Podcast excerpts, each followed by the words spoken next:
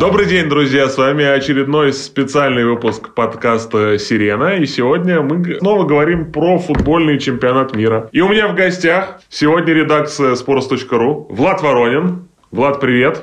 Привет! И Ярослав Сусов. Ярослав, привет! Привет! Ярослав, я в декабре ходил по улицам этого замечательного города Москва и месил жижу. Вот, видел там ледяной дождь и все остальные там прелести московской погоды. А ты в это время был на самом чемпионате мира. Поэтому отдувайся, как тебе чемпионат мира и вообще там, чем он тебе запомнился? Чемпионат мира был классно, там было 30 градусов, там не было жижи, ее не нужно было месить, к счастью.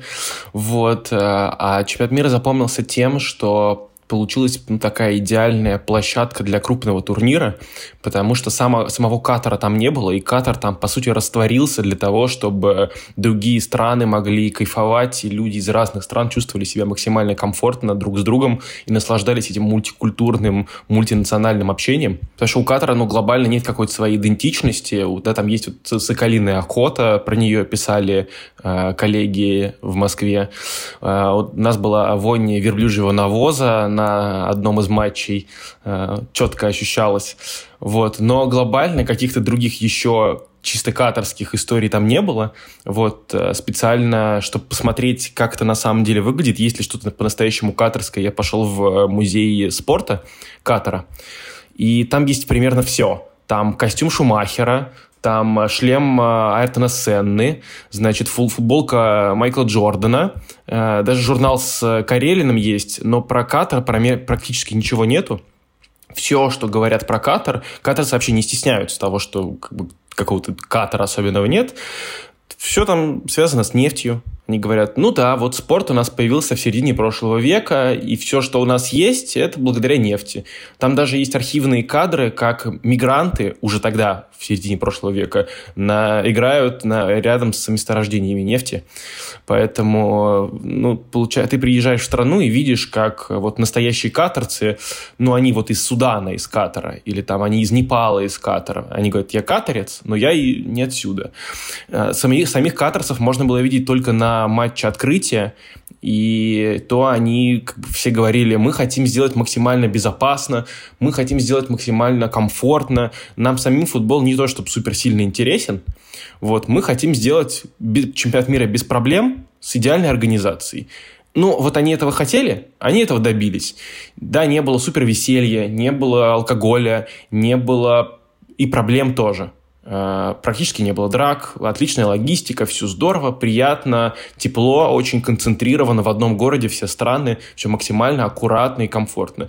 И благодаря этому получилось, что вот болельщики, которых больше всего было из Марокко, Аргентины, Индии и там Мексики, э, тусовались вместе с людьми, которые там работали, которые э, чаще всего из какой-нибудь Иордании, Пакистана или Туниса. И вот такая вот была тусовка в Катаре без самого Катара. Пока Ярослав Ярослав э, вдыхал э, вот эти там пары верблюжьего навоза, ты с согбенной э, спиной вместе с редакцией «Спорца» выпустил больше ста текстов во время этого чемпионата мира. Это правда? А, ну, я бы сказал, что если бы мы выпустили просто больше ста текстов, это означало бы, что мы не работали. Поэтому ты немножко меня сейчас оскорбил. Сколько текстов вот, вы выпустили? мы выпустили боль, больше ста текстов, мы выпустили только про историю, культуру, географию и так далее, и так далее, и так далее. А, то есть, если считать, что чемпионат мира шел сколько? 28 дней, по-моему, то мы выпускали в среднем больше, чем а, 3 текста в день на эту тему.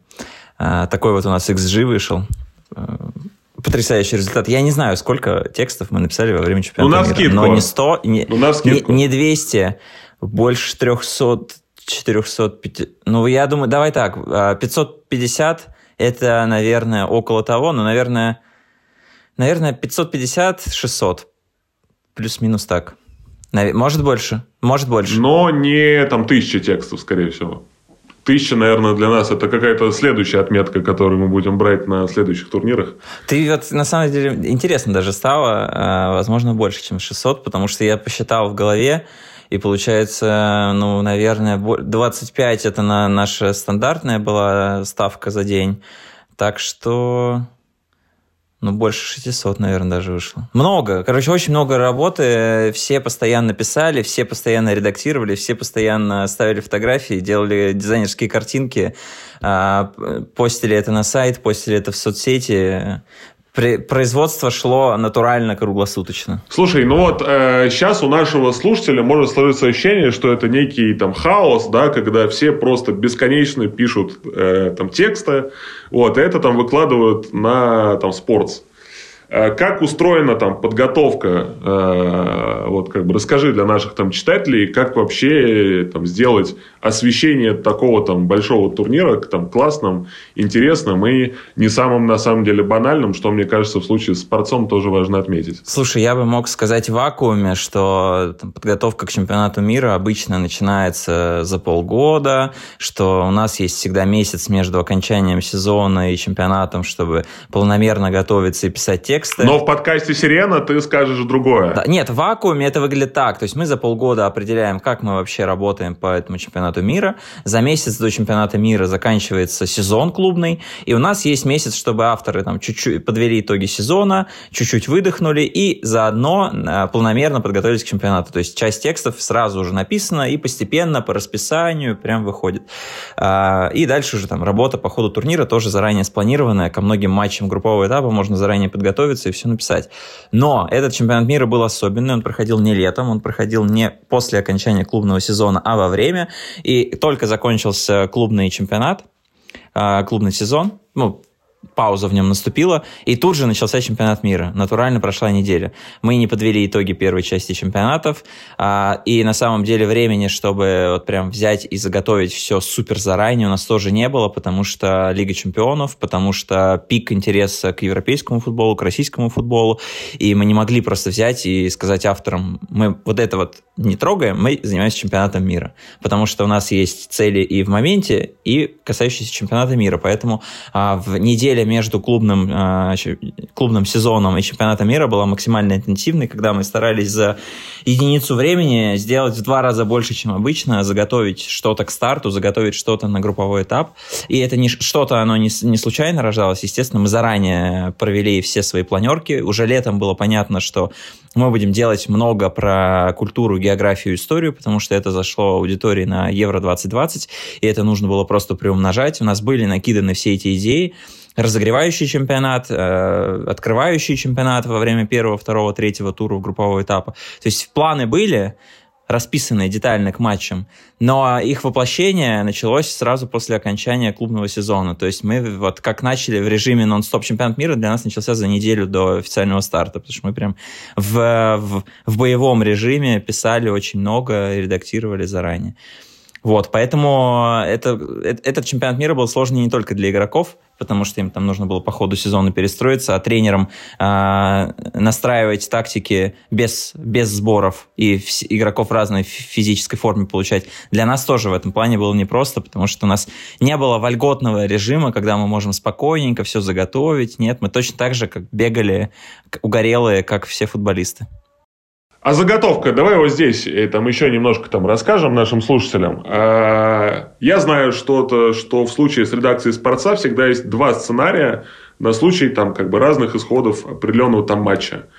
А, там, соответственно, там как только финал там закончился, вы активировали свой там план Аргентина. Был ли план Франция? Но финал это особенная история. А, ты так говоришь, как будто у нас значит, написаны тексты на любой исход любого матча группового этапа. Конечно, мы можем, мы можем себе позволить во время группового этапа все-таки ориентироваться по ситуации. То есть происходит что-то, и мы а, переобуваемся в воздухе и делаем, например, что-нибудь другое.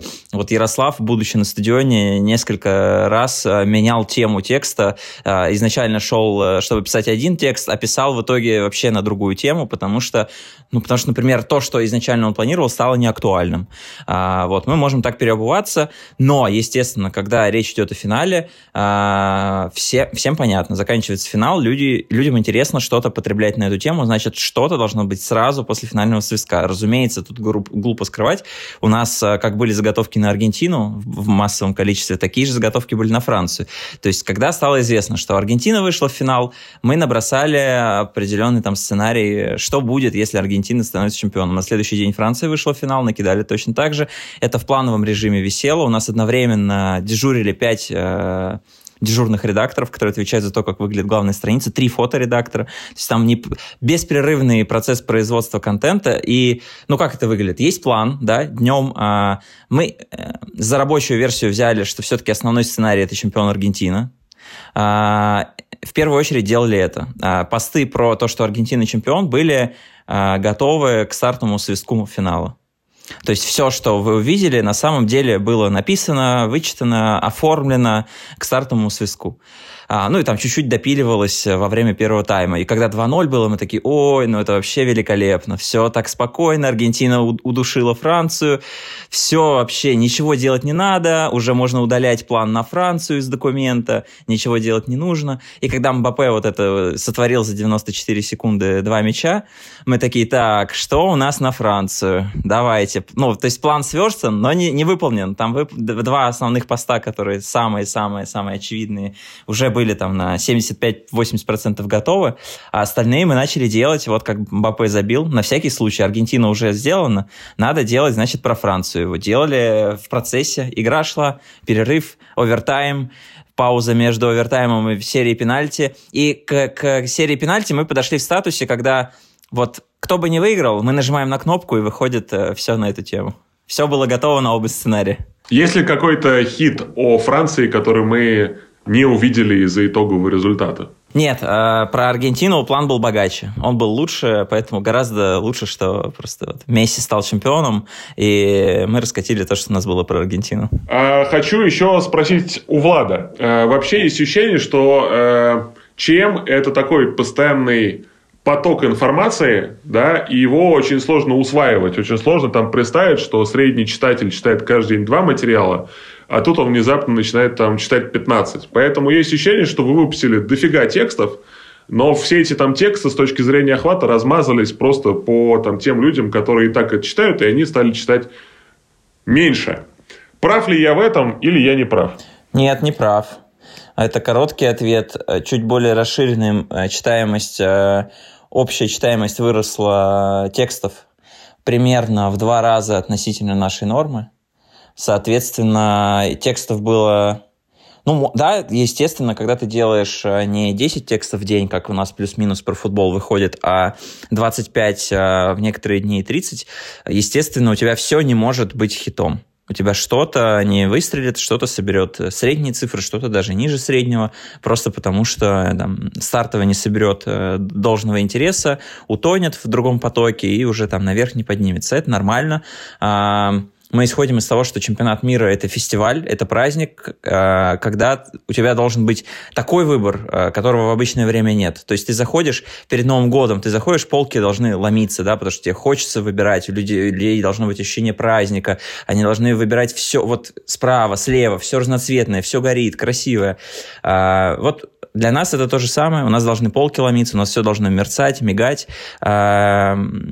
Хочешь про культуру, хочешь про тактику, хочешь э, тексты с места, хочешь тексты про историю и так далее, и так далее, и так далее. Э, читаемость суммарно выросла в два раза. А текстов, наверное, было в три раза больше, чем обычно. Ну, соответственно, да, есть тексты, которые собирали так же, есть, которые собирали больше, есть те, которые собирали меньше. Но ничего страшного, я думаю, мы все понимаем, что мы делали э, нечто особенное, и здесь э, отдельно не собирающие тексты э, это не трагедия. И совершенно точно как бы ничего не выпускали в сыром виде, все было достаточно качественным, и там не вина автора, что что-то не залетело. Это как издержки производства в, в, в особое время. Ярослав, я хочу вернуться к тебе. Э, я бы хотел тебя спросить про спонсоров чемпионата мира, но вообще не хочется делать этот вопрос каким-то скучным. Э, типа, расскажи про самые впечатляющие спонсорские активации этого там, чемпионата мира, что ты думаешь про их охват, успешность, вот этого не хочется. Расскажи, какой спонсор на чем сделал твою жизнь лучше? Ну, вообще, среди спонсоров там такие, что ты от них что-то на чем получил и сказал, да, вот это настоящий кайф. Я бы сказал, что в связи с, э, как сказал главный редактор, особой обстановкой, э, значит, ситуация на чемпионате мира и спонсоры чемпионата мира, ну, я бы не сказал, что они улучшали жизнь, э, по крайней мере, для нас с Денисом Романцовым для, и для других российских коллег на чемпионате мира. Потому что э, потребность в карте виза повсюду, на примерно каждом просто стадионе и почти везде, она скорее жизнь усложняла, а не делала лучше. Вот. Э, и, э, но было прикольно просто смотреть на те активации, которые происходят глобально. Не могу сказать, что очень сильно как-то мне помогли или сильно мы что-то сделали со спонсорами или как-то получилось попробовать что-то спонсорское, партнерское для чемпионата мира. а пиво, спонсоры... а пиво, подожди, пиво там Будвайзер фанзонах ты пробовал или не пробовал? Нет, мы не пробовали с э, коллегой Романцовым ни разу ни безалкогольного, ни алкогольного пива. Э, ну, 30, 30 текстов. А это что там, в связи с какой-то особой там обстановкой или запретом главного редактора Нет, на пиво? запретов не было, просто была особая обстановка, 30 текстов за 30 дней, э, поэтому чуть-чуть просто не успевали. Мы, а, мы в это время общались с едой на стадионах только, вот, и она, надо сказать, не очень сильно порадовала. Коллега коллега Романцов даже написал отдельный текст по этому поводу. Он пообщался с болельщиками, которые плевались просто от еды на стадионах. Ну, она была очень дорогая и не слишком приятная. Чипсы за 400 рублей, хот-дог за 500 рублей, бутылка газировки за 300 рублей, там бургер за 800. В общем, там не очень было здорово. И поэтому болельщики вместо того, чтобы есть, они ходили по стендам как раз партнерским и спонсорским и пытались найти какую-нибудь активность там. Э, там, там Катарский национальный банк, э, Qatar Airways, э, и причем все, что меня, меня очень удивило, делали лицом компании Неймара, все думали, что вот именно он должен выстрелить на этом чемпионате мира, похоже, но либо просто Неймар сильно дешевле, чем Роналду и Месси. Вот, поэтому э, были активности, но они все достаточно однообразные, типа «почекань мяч от э, Qatar Airways» или «попади мячом в правильную ячейку от QNB» или не знаю, сфотографируйся в рамке от виза. Но это не супер остроумно и оригинально. Мне кажется, на матчах Урала из Екатеринбурга, когда нужно было бросать топоры э, э, в такие плюшевые ячейки, вот мне кажется, это было даже поярче и поинтереснее. Вот к чему мы пришли. А, а, а расскажи еще, пожалуйста, про AR-приложение, которым ты воспользовался на стадионе. Мне кажется, это поинтереснее, чем спонсорские активации. Да, это очень крутая история, на самом деле. Текст, который еще не вышел, но скоро, надеюсь, выйдет. На матче Португалия-Швейцария попробовал посмотреть, как это работает. И на самом деле у FIFA и есть приложение FIFA Plus специальное для трансляции документальных фильмов, оригиналс и э, многих ярких штук, э, аналитики данных и так далее. И вот под чемпионат мира специально выкатили э, приложение с дополненной реальностью, где если ты находишься на стадионе, то ты можешь навести телефон на поле, и ты будешь э, видеть статистику игроков, они у тебя будут как бы одновременно и в телефоне, и на поле, и ты можешь, нажав на игрока на телефоне, который у тебя бегает э, на, эк- на экране потому что камера его снимает. Ты видишь его скорость, передачи, э, расстановку команды реальную, там, э, как двигаются игроки, какое владение мячом, точность передач, сколько раз они проходили в финальную треть поля и так далее, и так далее. Очень круто, ярко, интересно. Э, классный эксперимент получился. Это не такая штука, которую ты будешь там весь матч смотреть, но это очень интересная, яркая вещь. Мне кажется, ее не хватает на каких-то больших турнирах. А я единственное дополню, что э, разговаривал для интервью с сооснователем э, Силы, Силы Света. Это компания, которая делает разные шоу э, всяким артистам, которые дают мега-концерты, типа Дрейка, Билли Айлиш, Уикенда и так далее. Они делали шоу закрытия чемпионата мира, церемонию награждения. А, и вот Александр Ус, собственно, сооснователь «Силы света», рассказывал, что штука очень классная, но кажется, что типа немножко не соответствующая цели, потому что ты в любом случае должен смотреть в экран, и было бы круто, чтобы это в будущем было преобразовано в нечто другое. Там, в, в крайнем случае это очки, да, которые ты можешь mm-hmm. надеть и увидеть перед своими mm-hmm. глазами, чтобы тебе не нужно было второй экран э, или первый экран, ничего держать в руках и отвлекаться, собственно, от атмосферы на стадионе. Либо, там, не знаю, представить как, какую-то надстройку уже э, проекционную или какую еще это не, не представляю себе, как это может выглядеть, но условно ты смотришь на поле у тебя вживую, это все перед тобой как-то мигает, мерцает на каком-то пространстве, либо прямо на поле. А, наверное, это какой-то визионерский такой взгляд. Вот просто добавляю, что есть люди, которые так мыслят. Вот еще хотел добавить про спонсоров и партнеров. Они, наверное, тоже спонсоры, но была любопытная история с этим, с карточками и наклейками от Panini. Я весь турнир пытался найти их, потому что, ну, мне казалось, это кайфово одновременно вклеивать наклейки, видев, видеть игроков одновременно на поле, и вклеивать, и собирать. И вот в этом в чем варится.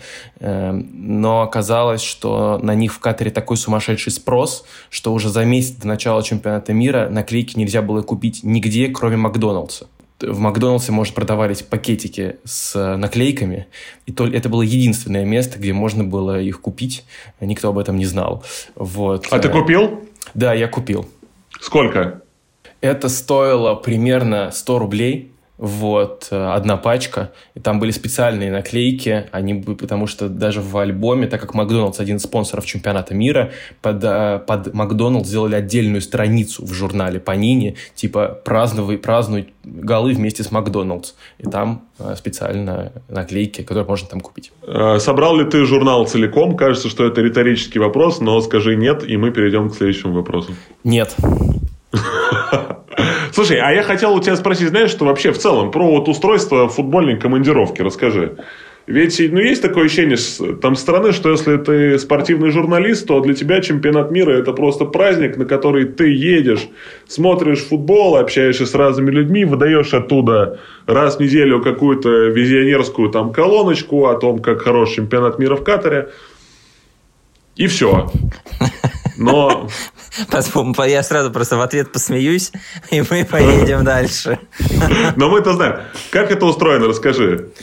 На это, самом деле. Это большое, э, большая ошибка думать так, что вот, приехал на чемпионат мира, сейчас под сейчас тус тусоваться, вообще смотреть футбол, кайф, ну просто вообще чил, идеально. Да ни ничего подобного. Мне кажется, что люди, которые смотрели футбол в Москве, видели больше и футбола, и всего, чем мы с коллегой Романцовым, потому что мы концентрировались, ну, как бы на том, что не видно по телевизору, что не видно. То есть э, детали победы, то, что не попало в экран, пообщаться с болельщиками, приехать за два часа до матча, с ними разговаривать искать их. Коллега Иванцов чуть не сошел с ума, когда искал эквадорцев, 15 человек опрашивал их. Э, у меня была такая же история найти катарца, с которым готов разговаривать вообще и что-то отвечать. Это была отдельная сложность и история. Ну и э, просто... Я бы отметил еще здесь, пардон, перебью, а еще был великолепный репортаж э, Ярослава про болельщиков из Ирана, потому что а, ну, это во многом уникальный а, текст, потому что там были две стороны. Один человек, который э, поддерживает действующий, действующую власть и действующий режим, другой человек, который выступает против. И ну, это один из феноменов же этого чемпионата мира, что там стадион э, в Катаре превратились частично там в зону протеста, и игроки протестовали, не, не пели гимн, и болельщики так э, что-то делали на трибунах. А, и вот Ярослав сумел найти человека, который выступает против, и пообщался с ним, потому что эта задача нетривиальная. Люди же боятся в большей части журналистов, считают, что это будет провокация, их рассекретят, еще что-нибудь. И Ярослав настолько как бы убедил человека, что он даже сфотографировался. Накинул на себя флаг, но тем не менее фотография есть. Поэтому вот э, таким приходилось заниматься. Я даже не знаю, я даже не спрашивал, сколько времени Ярик на это потратил. Мне кажется, что очень много, но результат был феноменальный. Хотя, с другой стороны, да, к тебе кажется, тепло же, Катар, стадион футбольный ходишь вокруг, слушаешь песенки, потом заходишь, там футбол. Ну, казалось бы, да, чего ты? Шаг, шагаешь. А там можно визионерскую колоночку написать. Шагаешь с людьми, Оттуда. общаешься, вообще никаких проблем не знаешь. Все легко, элементарно, но нет. Ну да, потому что вот тот самый финал, который все вспоминают, когда все говорят, вау, вот этот финал, ты видел своими глазами вот эти голы. Ну, я не видел своими глазами эти голы, э, потому что я, смотр... я стоял как стюард спиной к, э, к полю, и в этот момент снимал лица аргентинцев и французов, э, как они будут на это реагировать. Ну, так поглядывал, оборачивался назад, типа, сейчас гол или не сейчас? Там сейчас забивают пенальти или не сейчас забивают? И в этот момент ждал, как они отреагируют, потому что это гораздо важнее, ярче, интересней для текста, для репортажа, чем э, то, как э, было видно гол Месси. Тем более его вообще нельзя показывать. Нам мы не можем использовать, у нас нет прав, чтобы показывать видео с этим голом, поэтому это большая ошибка. Хоть у меня и было 25 матчей э, на чемпионате мира, специально посчитал, э, уверен, что ребята из Москвы и, и гораздо лучше видели этот чемпионат мира, и гораздо лучше запомнят матчи этого чемпионата мира, как они игрались, и гораздо круче ярче отписали и написали и разобрали, как это было, потому что мы с коллегой Романцовым приходили э, домой в 2-3 часа ночи, до 7 утра писали тексты, а потом на следующий день читали обзор Вадима Лукомского, а что же было вчера в матче, на котором мы были, что вообще-то на самом деле происходило. А не было желания в какой-то момент сказать, да ну его, этого Влада? Вот не хочу. Я хочу смотреть историю. Я не хочу сидеть до 7 утра писать эти там тексты. Гори они все синим пламенем. Если это, например, 16-й день там, чемпионата мира, и ты пишешь все эти дни текста. В подкасте «Сирена» ты можешь быть максимально честным. Ну, чувствую провокацию, как я как иранский болельщик сейчас себя чувствую. Все так. Вот, а можно, можно мне флаг тоже на лицо хотя бы натянуть просто, хотя бы, чтобы не Только флаг sports.ru. Ладно, оставляю тебя наедине с этой дилеммой, а пока спрошу Влада. Влад, о чем самые популярные тексты чемпионата мира? А мне интересно, вот ты угадаешь повод, э, какая тема самая кликабельная? Это самый читаемый текст за месяц чемпионата мира. Э, предположу, что это экс-мисс Хорватия. Нет. Нет. Как нет? Как нет? Нет. Нет. Никак нет. Нет, самый читаемый текст. В чем это Месси получил кубок? Что за накидка? Ага. И, и а, я очень горжусь этой историей. Это всех интересовало, вообще всех, потому что никто не понял, какого черта Месси накинули какую-то черную вещь и потом выдали кубок. А, у нас этот вопрос сразу возник. Типа, что это вообще такое? И очень легко было сделать этот пост, потому что мы же делали про культуру, и это касалось не только самых э, известных команд чемпионата мира, а в том числе и Катара, как принимающей страны. Мы писали частично про историю, частично про географию страны, частично там про, про их нефть. И писали про разновидности а, арабской одежды для мужчин, для женщин, какие они есть. Собственно, у нас все было готово. Мы просто скопировали часть текста Александра Головина, и поставили, и собрали на этом 300 а, тысяч просмотров. А сколько собрала экс-мисс Хорватия? А вот, кстати, это одна из вещей, которые а, меня раздражают. Медиа зачастую работают непрофессионально. Видите, она у всех запомнилась как экс-микс мисс Хорватия. У Иванны Кноль в жизни не было такого звания. Она не была мисс Хорватии. Она участвовала в конкурсе, по-моему, Мисс World Croatia в 2016 году и выиграла приз от э, медиа. Но она была в финале конкурса, но она ничего не выиграла. Но это не важно. Она, по-моему, в топ-5, если я не ошибаюсь. Сейчас я посмотрю, скажу тебе секундочку. А, да, она, она пятая. И она проиграла борьбу а, фотогалереи слез Криштиану Роналду после вылета с чемпионата мира. Она проиграла борьбу Месси в ярости, когда он кричал на нидерландцев всех подряд, затыкал их а, и проиграла рассказу про гол, который решил судьбу Японии и Германии, почему его засчитали. Это та история, когда казалось, что мяч вылетел за пределы поля, и мы объясняли, собственно, правила, что такое проекция мяча, как это устроено, показывали все на скриншотах, цитировали правила, и тоже собрали на этом очень-очень много. Все материалы, которые перечисляю, собрали сильно больше 200 тысяч просмотров. Ну неужели ты с этой женщиной сделал всего один текст? Я тебе не верю.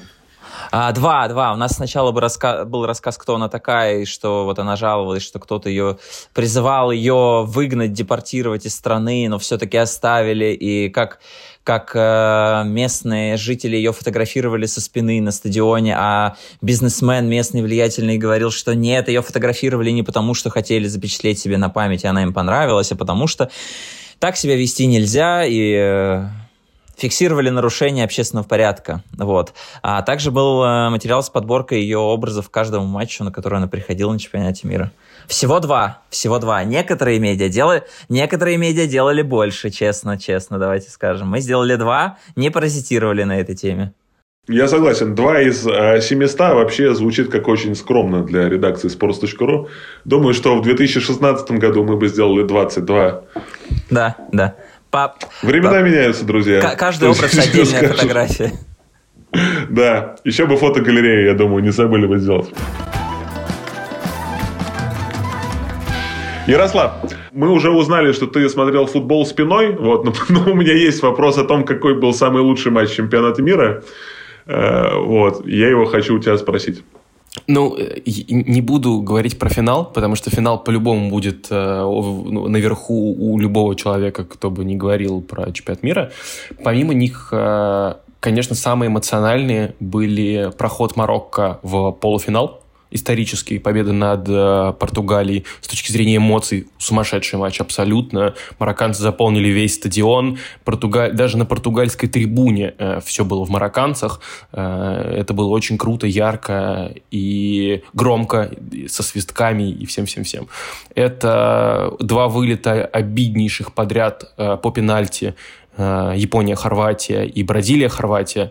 Там э, рыдали э, японки, рыдали бразильянки и бразильцы. Все, и там фантастически, конечно, был, э, были американские горки. Сначала супер радость, когда вот почти выходим дальше, и потом после обидного вылета по пенальти слезы, слезы, слезы, убираем мусор, слезы, слезы, слезы, слезы. Ну, очень крутые матчи. Ну и мне из нетривиальных совсем понравился матч Франция-Дания, потому что вот это один из тех матчей, на которые я шел с одной целью, э, написать про то, как вообще дела у Франции, как она готовится защищать титул, как там все с травмами, не травмами и так далее. Мы еще не писали с Денисом про Францию на этом чемпионате мира, и вот я готовился к этому, а пришел и увидел вот этого Килиана Мбаппе, э, обалдел и написал колонку про Килиана Мбаппе, э, Правда, потом еще у нас было две или три колонки про Килиана Мбаппе, больше, чем про экс-мисс топ-5 Хорватии. Так что это важно отметить. И здесь уже хочется там спросить, э, твой самый лучший текст чемпионата мира какой? Есть ли у тебя какая-то личная гордость среди всего того, что ты написал? Под надзором редакции и лично Владислава. Есть один э, самый многострадальный текст – который был написан лично под надзором. Давай. Какой Вот. Э, я должен был сдать его еще до начала чемпионата мира. Это должен был быть как раз элемент подготовки к э, турниру. Но из-за организационных вопросов не успел его сделать, и поэтому его пришлось добивать по ночам после репортажей э, про другие матчи. Э, писать текст про то, как миграция повлияла на сборную Франции по футболу, потому что оказалось, что еще с чемпионата мира 1938 э, в сборной Франции половина сборной родилась не во Франции или имела корни там из Уругвая, Польши, Италии и так далее. Про это надо было написать, это был большой текст, это, мне кажется, был лучший текст на чемпионате мира, ну, по крайней мере, по-моему, по количеству плюсов точно. Вот. А, кажется, он неплохо зашел, и мне тоже очень понравился, и он был очень-очень многострадальный. Это был тот текст, про который мне хотелось уже сказать на 16-й день чемпионата мира, что я сдаюсь, я больше так не могу. Я, я, я уже сказал это, а потом Франция вышла в полуфинал, я сказал шефу, что пришло, придется это делать в любом случае. Простите, извините, но я сделаю. Я не могу в этой связи э, там, не спросить у шефа, считает ли он, что это лучший текст Ярослава или Ярослав лукавит. А, наверное, наверное, лучший. Я согласен. Самый долгожданный 100%.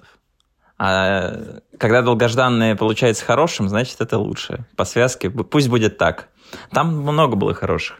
Из фанатской деревни, где люди жили в, в, в фургонах, в, в коробках железных, и как это устроено, почему надо за коробку железную платить 208 долларов, как там все устроено, с экскурсией от э, местного работника, тоже прекрасная работа. Я надеюсь, что Ярослав жил не в этих условиях. Нет, по получше, получше были условия все-таки. И, и дешевле, кстати. А расскажи про условия, Ярослав. Давай это в двух словах. Просто мы здесь активно говорили об условиях там, жизни там, в Катаре с нашим предыдущим гостем, Арифом. Вот расскажи там, как э, ты жил, сколько это стоило и вообще получил ли ты от этого удовольствие? Мы прекрасно, абсолютно кайфовали. Коллега Романцов пил Кока-Колу э, примерно по 7 банок в день. Я по 2 или 3 доширака за ночь примерно ел. Ну, отличная у нас была командировка. Мы грели чай Мы грели, грели чай в микроволновке, вот, потому что чайника у нас не было первые три недели. Вот. Ну, отлично, прекрасно себя чувствовали. Жили в гостинице, вот. Э, там еще были все примерно русские коллеги, поэтому у нас не отличался быт особенно друг от друга. Влад, ну что, э, аналогичные вопросы у меня есть и для тебя. Лучший матч этого чемпионата мира с твоей точки зрения. Давай финал там сразу же тоже вынесем за скобки. Что еще понравилось? Нидерланды-Аргентина тогда. Самый эмоциональный матч. С, э, вот с этим розыгрышем э, штрафного у Нидерландов на последней секунде. Даже не на последней секунде, а когда уже время вышло. Э, это на самом деле недооцененный великий момент если бы Нидерланды в итоге выиграли по пенальти, это был бы, я думаю, топ-5 величайших моментов чемпионата мира вообще в истории. Не этого, а в истории. А, потому что подзабылся момент, а вот так разыграть штрафной хитро, неочевидно, очень рискованно катнуть мяч забить, ну, до слез вообще, просто невероятно. Меня трясло, когда я это видел. Я не представляю, что бы со мной было, если бы я был на стадионе. При том, что я хотел, чтобы Аргентина выиграла этот матч. А, но я так в таком восторге был от этого гола, что никакой другой не назову. Но вообще тот день был ну, великолепный, великолепный. И он, а, собственно, даже по читаемости у нас все равно финал опередил. А, Бразилия, Хорватия, Нидерланды, Аргентина. Это все было в один день с разницей в пару часов. По-моему, концентрация безумия, драмы э, зашкаливающая. Такого не бывает.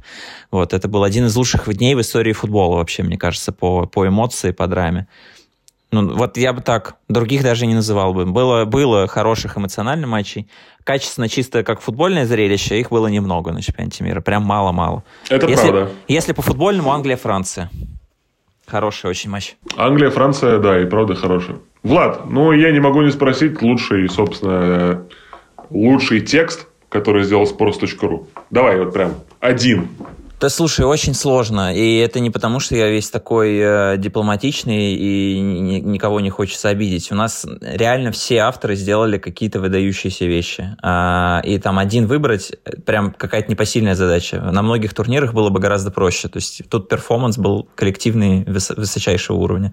Ну давай по, по совокупности эффекта внешнего, неожиданности истории и как бы неочевидности для меня самого, а, это текст про то, откуда пошли пиндосы и англосаксы. Что это значит слова? Наглосаксы, а не да, Или нагло, наглосаксы. наглосаксы. А, история, на самом деле, у текста очень интересная. А, мы вроде уже обсудили все, весь этот разогрев, а, что мы делаем к разным матчам, все было понятно. И а, на, на последней, по-моему, планерке перед чемпионатом мира а, ребята приносят эту идею и говорят, мы тут а, хотим сделать текст про то, кто такие пиндосы и англосаксы. И я думаю, чего? Ну, то есть куда? Мы, мне показалось, серьезно, когда я первый раз это услышал, я подумал, мы уже все, вот кажется, перебор. Мы настолько, мы настолько ориенти- переориентировались на тексты про историю, культуру и все остальное, что уже просто про все подряд решили писать. Я думаю, не-не-не-не-не-не. А, это была не последняя, значит, одна из последних, потому что на следующей планерке тоже кто-то говорит, США играет с Англией, надо рассказать вот пиндосы и англосаксы, что это такое. И я тогда понял, что, блин, вопрос в воздухе висит, пора переобуваться. Я говорю, ладно, типа, давайте. А ребята к тому моменту уже раскопали. Ярослав там вместе с Денисом Пузыревым углубились в тексты э, наших э, разных писателей, потому что эти слова там присутствуют. А потом, в день, когда это должно было выйти, в чате, где собраны практически все работники редакции sports.ru, вдруг возникает сообщение «Ребята, на Матч ТВ сказали слово наглосаксы. И я подумал, что это опечатка. Ну, потому что англосаксы, наглосаксы, это выглядит как просто что-то вперед вылезло ненужное. И я не придал значения, потому что еще два раза это слово возникло. И думаю, ну, Т9, что, автозамена, что угодно можно подумать. Я ну, такой, ну ладно. И все это обсуждают, обсуждают, присылают видео, там действительно прозвучало слово наглосакс, и это дало тексту дополнительную актуальность и вторую жизнь, потому что ну, мы просто объяснили, откуда, что если это даже на спортивном канале такая риторика, давайте объясним, что на самом деле значат эти слова, потому что никто э, их значения не знает. В общем, советую. Это по совокупности да, внешнего эффекта, неожиданности, вот мне кажется, такой текст. А, спасибо, друзья, у меня на сегодня все. Я бы с вами разговаривал и разговаривал, да у нас, знаете ли, тайминг новогодний. нас обязывает быть довольно краткими. Поэтому я отпускаю вас. Спасибо, что вы сегодня были с нами. Влад Ярослав. Мы есть на всех платформах. Яндекс, Apple, Castbox и вот это все. Подписывайтесь, заходите в наш Телеграм. С Новым годом! Аллилуйя! Пока! Пока. Пока-пока.